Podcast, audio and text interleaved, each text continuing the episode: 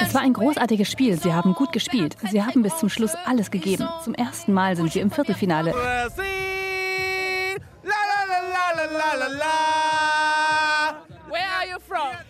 We are from India. Die Zahlen sprechen für sich. Kein Boykotteffekt in Frankreich. Viel lauter geht's nicht. Aber das muss ein Genuss sein, auch als Gegner. News Junkies. Verstehen, was uns bewegt. Ein Podcast von RBB24 Inforadio.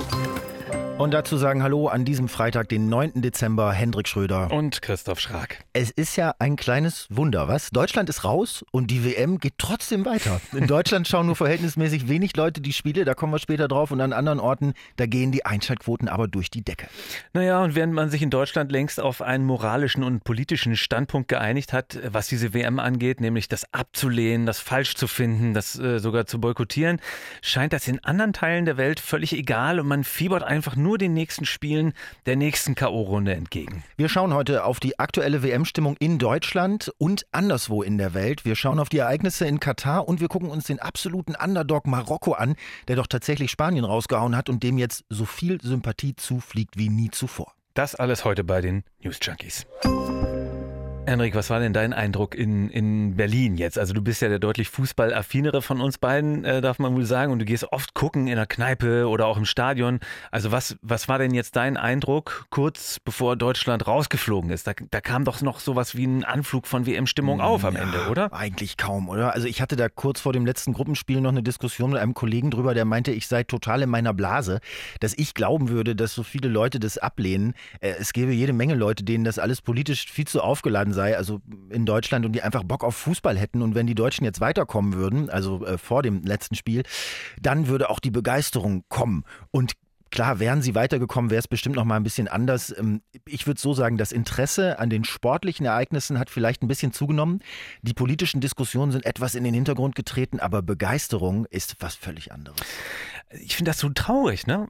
Äh, Also ich als jemand, der eigentlich kaum Bundesliga guckt, aber äh, sich von so einer WM oder einer EM auch gerne mal mitreißen lässt. Also ich finde das echt traurig, dass diese WM es überhaupt nicht schafft, dieses ja, dieses Gemeinschaftsgefühl zu erzeugen, was Mhm. ich zumindest oft bei vergangenen Turnieren ja dann doch hatte. Mhm. Also, dass du so durch die Stadt stromerst und vielleicht irgendwo läuft immer irgendein Spiel Ja, und dann setzt man sich genau. vielleicht mal kurz dazu und guckt halt zusammen Fußball, egal was da jetzt irgendwie ist, einfach Ja. wo gerade so eine Menge da sitzt und dann gerade in Berlin, ne, wo ja wirklich Leute aus allen Ländern der Welt leben und wo du dann Jubelparaden und hupende Autokorsos hast, wenn Kroatien gewinnt oder so oder die Türkei oder Italien. Weißt du, was ich meine? Also Ja, diese Stimmung. Ich habe das auch immer total geliebt. Also ich meine, klar ist es jetzt so, dass die Kneipen, die eh Fußball zeigen, auch jetzt den Fernseher anstellen und da kommen auch schon ein paar Leute zusammen, ähm, die, die zusammen gucken, aber das ist was ganz anderes als das, was du jetzt äh, beschrieben hast. So, aus meiner Sicht liegt das am Winter. Also und daran, dass man in der Vorweihnachtszeit, also mir geht es zumindest so, vielleicht auch einfach ein paar andere Sachen zu tun hat, als, als Fußball zu gucken und als äh, dann, das gar nicht so sehr daran liegt, dass das jetzt in Katar stattfindet. Nee, glaube ich so. nicht. Ich glaube, es ist eine Mischung aus, aus mehreren Gründen. Also, du, was ich mir mal überlegt habe, ist, was wäre, wenn die WM zu derselben Zeit in Indien stattfinden würde? Ja, also Mhm. Indien mal. Da ist zwar Cricket die absolute Sportart Nummer eins, aber trotzdem ist man in Indien total fußballverrückt und begeisterungsfähig, auch für solche Events. So. Und dann hättest du Fernsehbilder von authentisch und aufrichtig ausrastenden Indern, die sich mit Fans aus aller Welt verbrüdern, die richtig Bock auf Fußball haben, wo jedes Spiel überaus verkauft wäre das würde uns doch auch hier ganz anders mitreißen Hm. als und, oder, oder emotionalisieren, als wenn du da gelangweilte Katarer siehst, die nach der Hälfte des Spiels gehen und einfach gar keine emotionale Verbindung auch zu diesem Sport haben. Also ich glaube nicht, dass das nur der Winter ist, dass bei uns der, der Funke gar nicht zündet. Also die Einschaltquoten sind in Deutschland jedenfalls unterirdisch bisher im Vergleich zu, zu anderen Spielen. Beim Spiel Deutschland gegen Costa Rica hatten 17,43 Millionen eingeschaltet. Das ist ein Marktanteil von fast 64 Prozent. Beim Spanien-Spiel waren es 17 Millionen, Marktanteil von knapp 50 Prozent. Ja, das kl- klingt viel, aber insgesamt sind die Quoten der WM ähm, so niedrig wie noch nie Hm. bei vergleichbaren Ereignissen. Also wenn man alle Spiele zusammennimmt, ne? nicht, nicht nur die Deutschen. Also im Durchschnitt waren es bei den Gruppenspielen alle Spiele 4,8 Millionen. Um mal zum Vergleich, vor vier Jahren bei der letzten WM, wo Deutschland ja auch irgendwie schlecht gespielt hat und früh gescheitert ist,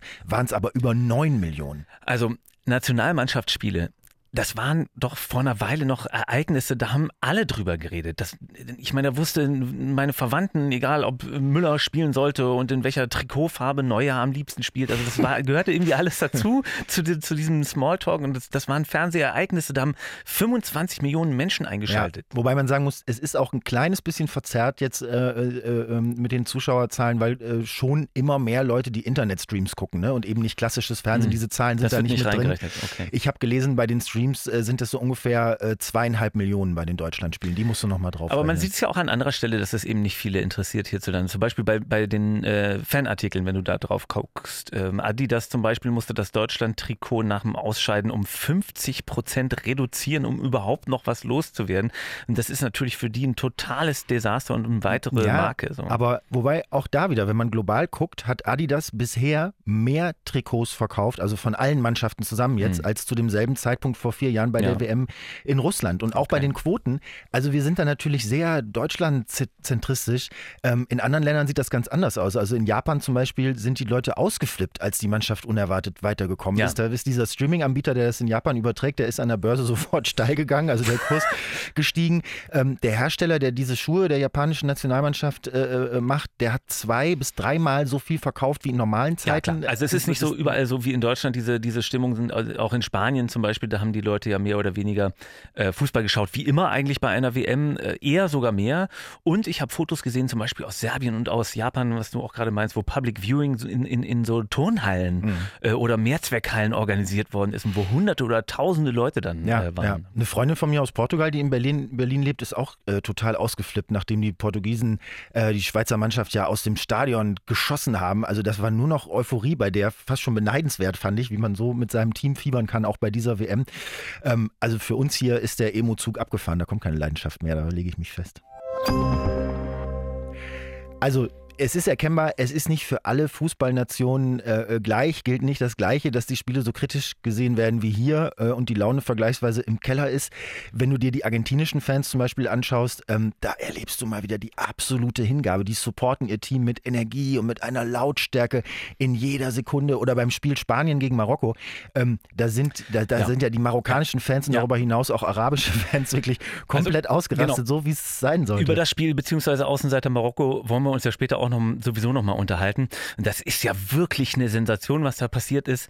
Aber vielleicht auch mal zur, zur Stimmung vor Ort in, in Katar, in Doha. Ja. Also weit man das von hier beurteilen kann. Ich habe den Eindruck, da ist zwar insgesamt auch viel weniger los als bei anderen WMs, mhm. aber es scheint doch in Doha wirklich auch tolle Momente zu geben, wo Fans wirklich zusammen feiern, obwohl die Spiele zum Teil so super schlecht besucht ja. waren, man das ja im Fernsehen auch gesehen äh, hat. Historisch schlecht besucht. Ich habe mir da die Zahlen nochmal angeschaut. Also die freien Plätze in den äh, Spielen, bei den Spielen, was man ja im Fernsehen äh, deutlich sehen konnte, also sind überhaupt kein Wunder mehr, wenn man sich die Größenordnung der angereisten Fans anschaut. Erwartet waren 1,2 Millionen Besucher, was mhm. schon echt wenig war, aber das waren die Erwartungen oder wenig gewesen wäre. Aber gekommen sind knapp 800.000. So wenig Besucher gab es historisch gesehen äh, zuletzt in den 60er Jahren oder so, als auch das Reisen noch nicht so üblich war wie jetzt. Also äh, das ist mit Abstand die am schlechtesten besuchte WM seit Urzeiten, kann man festhalten. Und äh, das wird ja auch nicht mehr besser. Also die Hälfte ist schon wieder nach Hause gefahren. Jetzt sind es noch, äh, was, acht Spiele. Da wird es auch keinen riesigen Ansturm mehr geben. Naja, also ich meine, aus deutscher vielleicht europäischer Sicht ähm, ist das ja auch klar, ne? Also wie die WM überschattet war, vor allen Dingen halt aus deutscher Sicht, also von der gekauften Vergabe, von den Bedingungen für, für, für Arbeitsmigranten, von, von der Situation mhm. der Menschenrechte, haben wir ja. alles schon beredet. Da ist den meisten Fans doch die Lust vergangen, da dann auch noch hinzufliegen. Ja, ja, klar. Und also man hat es ja auch an der, an der kleinen deutschen Fanmenge äh, gesehen. Und dann war es teuer, die Tickets, die Unterkünfte, dann die Sache mit dem Alkohol, was ja auch nicht einladend klang, die Jahreszeit, alles, worüber wir schon gesprochen haben. Und äh, hast du das gehört mit den gekauften Ultrafans? Also als ich das gelesen habe, habe ich echt gedacht, was noch, was fällt denen noch ein, um Menschen, die diesen Sport lieben und für die das vielleicht auch ein kleines bisschen mehr ist als einfach nur stumpfe Unterhaltung, also denen das alles kaputt zu machen. Also sich mit einer Arroganz einfach zu kaufen, was andere als Teil ihrer, ihrer Identität begreifen. Ja, das ist, äh, also aber ich meine, da, da, muss man vielleicht auch jetzt mal kurz runterkommen. Also was meinst du genau, diese vermeintlichen Fangruppen, die kurz vor dem Eröffnungsspiel durch Doha gezogen sind? Nein, ich meine, dass Katar sich 1500 Fans eingekauft hat aus anderen arabischen arabischen Ländern Mhm. für den Support ihrer Mannschaft. Und die wurden dann quasi geschult. Es wurden Lieder erfunden und einstudiert. Es wurden Choreografien erfunden und einstudiert. Da soll dann ein führender, führender Ultra von Galatasaray Istanbul, die ja bekannt sind für unfassbaren Support, wurde so als Berater und Coach angeworben. Und dann haben die Kataris, also so kann man das Medienberichten äh, entnehmen, 1500 Männer, nur Männer, klar, in Syrien, in Algerien, Ägypten und Libanon angeworben, denen Flugtickets, Unterkunft und Taschengeld gegeben und die in rote Katar-Trikots gesteckt, damit sie im Stadion so tun, als seien sie Hardcore-Fans. Das musst du dir mal reinziehen. Aber, und die krass. Männer kamen wohl größtenteils aus so armen Verhältnissen, dass die sich im Leben natürlich nicht einen Flug irgendwohin hätten leisten können oder so. Also denen kann man überhaupt keinen Vorwurf machen, dass die das Spiel mitspielen. Also Aber wer kommt auf so eine Idee? Also, also wenn das nicht auf der anderen Seite auch so bitter wäre, dann wäre es ja fast schon wieder lustig. Ne? Aber trotzdem muss man auch sehen, finde ich, dass da in Doha schon ausgelassen gefeiert wird. Nicht nur durch diese 5500 Leute, Mhm. äh, die angeheuert wurden. Und dass es da in, in, bei dieser WM Bedingungen gibt, die, die wirklich gut sind und die es so auch noch nicht gab. Denn es ist ja nicht wie bei anderen WMs so, dass die Sportstätten hunderte bis, bis zum Teil sogar tausende Ja. Kilometer auseinander liegen, wie in der Vergangenheit, äh, sondern alles an einem Ort und dementsprechend treffen da ja auch alle Fans aller teilnehmenden Nationen aufeinander und feiern eben auch gemeinsam. Also ich habe Kommentare von Fußballfans gelesen und gehört, die gesagt haben, das ist fantastisch, wie sich da alle an dem Ja, gleichen Fleck klar. begegnen. Also klar, die Stadien sind so nah beieinander, das ist ja wie so eine WM-Insel. Ne? Da brauchst du zehn Minuten mit dem Taxi von einem Stadion zum anderen, um es mal ein bisschen zu Also und alle hinterher sind ja offenbar auf diesem Markt, da findest du auch Fotos äh, im Netz davon, sind auf diesen Markt gegangen äh, nach den Spielen äh, oder vor den Spielen im Zentrum von Doha auf den Souk Waqif. Äh, das ist äh, der geschäftigste Markt in der Stadt, äh, heißt es. Und da kommen eben die Fans zusammen. Also direkt so an dieser Hafenbucht äh, in der Innenstadt. Und da sind dann Argentinier, Kroaten, Leute aus Brasilien, also alle auf diesem einen Fleck. Und das ist doch schon der Wahnsinn, oder? Und dann trinkt man da halt Tee statt Bier, habe ich mir gedacht. Weißt du, das habe ich ja in Marokko, als ich da mal zwei Monate unterwegs war, auch ausgehalten. Weißt du, das geht ja, auch mal ohne. Also, äh, irgendwie selbstverständlich kann es auch Vorteile haben, wenn Fußballfans sich nicht grenzenlos zuschütten. so, genau.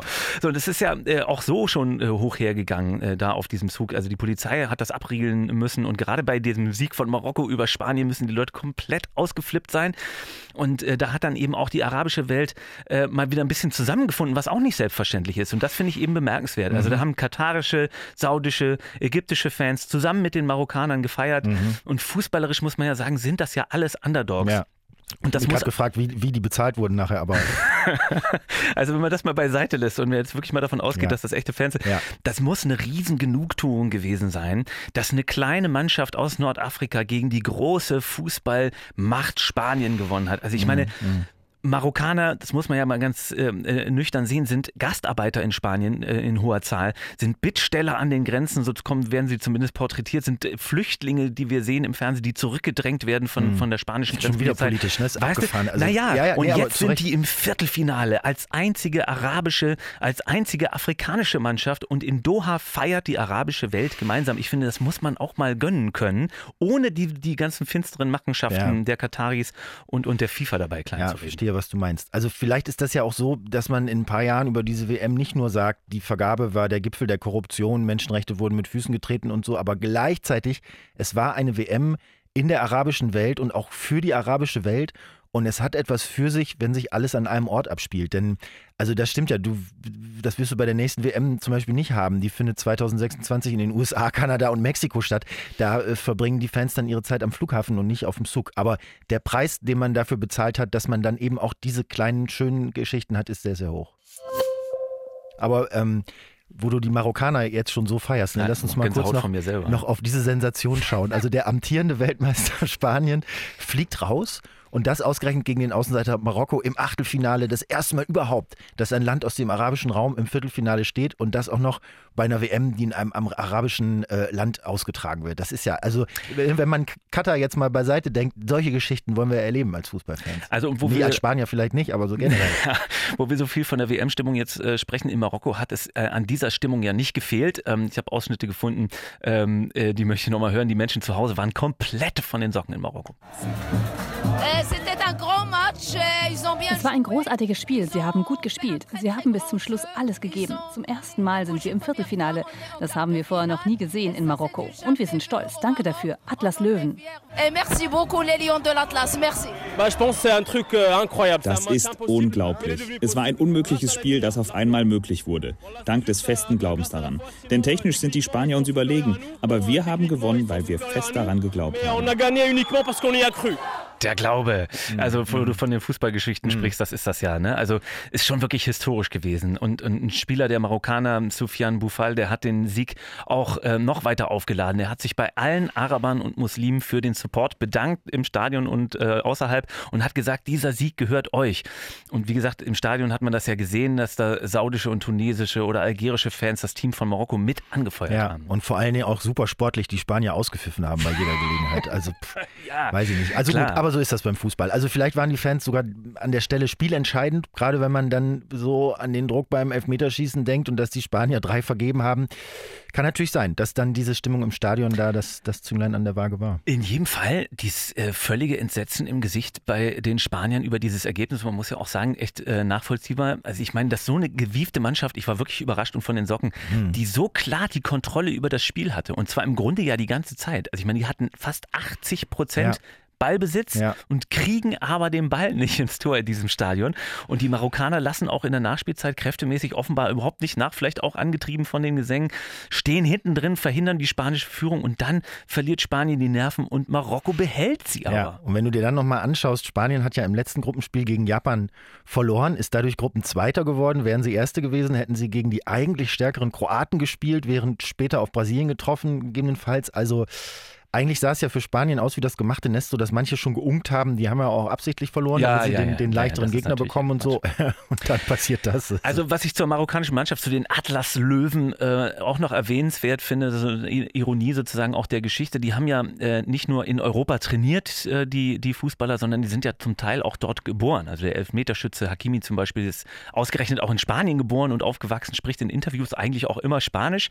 Ein ein anderer ist aus den Niederlanden, der Torwart aus Kanada, aber die alle wollen eben für Marokko spielen und haben jetzt dieses Undenkbare Ja. irgendwie geschafft. Obwohl das ja oft so ist bei Nationalspielern, ähm, die noch äh, den, den, den Pass einer anderen Nation haben und dann in einer fußballerisch dann ist. stärkeren Ja, Nation klar. aufwachsen und da, wo es da nicht reicht für die Nationalmannschaft, Ja, entscheiden sie sich dann für das andere Team. Kann Umso man, mehr die Genugtuung. Ja. Kann man, kann man aus sportlichen Gründen auch nachvollziehen. Ähm, morgen also dann, also morgen am Sonnabend ähm, das Spiel Marokko gegen Portugal. Mit. Sicherheit hochmotiviert von, von beiden Seiten. Ähm, das Stadion kann man sich schon vorstellen, das wird ähnlich wie beim Spiel gegen Spanien, vor allem für Marokko jubeln und Portugal ausbuhen. Aber weißt du, was das Schöne ist? Das eigentlich Schöne. Na? Am 13. Januar geht die dritte Liga wieder los. Endlich wieder richtiger Fußball. Und wer es gar nicht erwarten kann, kleiner Tipp, die Regionalliga Nordost mit zahlreichen Vereinen aus Berlin und Brandenburg, also vierte Liga ist das, spielt noch dieses und kommendes Wochenende. Günstiger Eintritt, günstige Bratwurst, in einigen Stadien sogar vegan und alles garantiert ohne gekaufte Fans.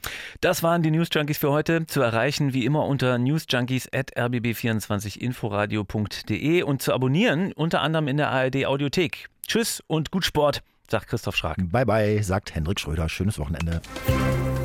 News Junkies. Verstehen, was uns bewegt. Ein Podcast von RBB24 Inforadio. Wir lieben das Warum.